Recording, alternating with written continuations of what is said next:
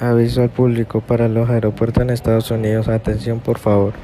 Los CDC están trabajando para mantener a los viajeros y a las comunidades seguras de las amenazas que presentan el nuevo coronavirus. Los CDC siempre recomiendan medidas preventivas cotidianas para ayudar y evitar la programación del virus respiratorio, las cuales incluyen evitar el contacto cercano con las personas enfermas, cubrirse la nariz y la boca con un pañuelo desechable, y la manga al toser o estornudar. Lavarse las manos frecuentemente con agua y jabón por al menos 20 segundos.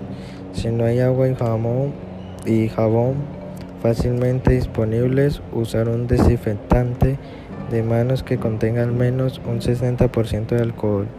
Evitar tocarse los ojos o la nariz y la boca con las manos sin lavar. Para obtener más información preventiva, visite el cs.go barra español.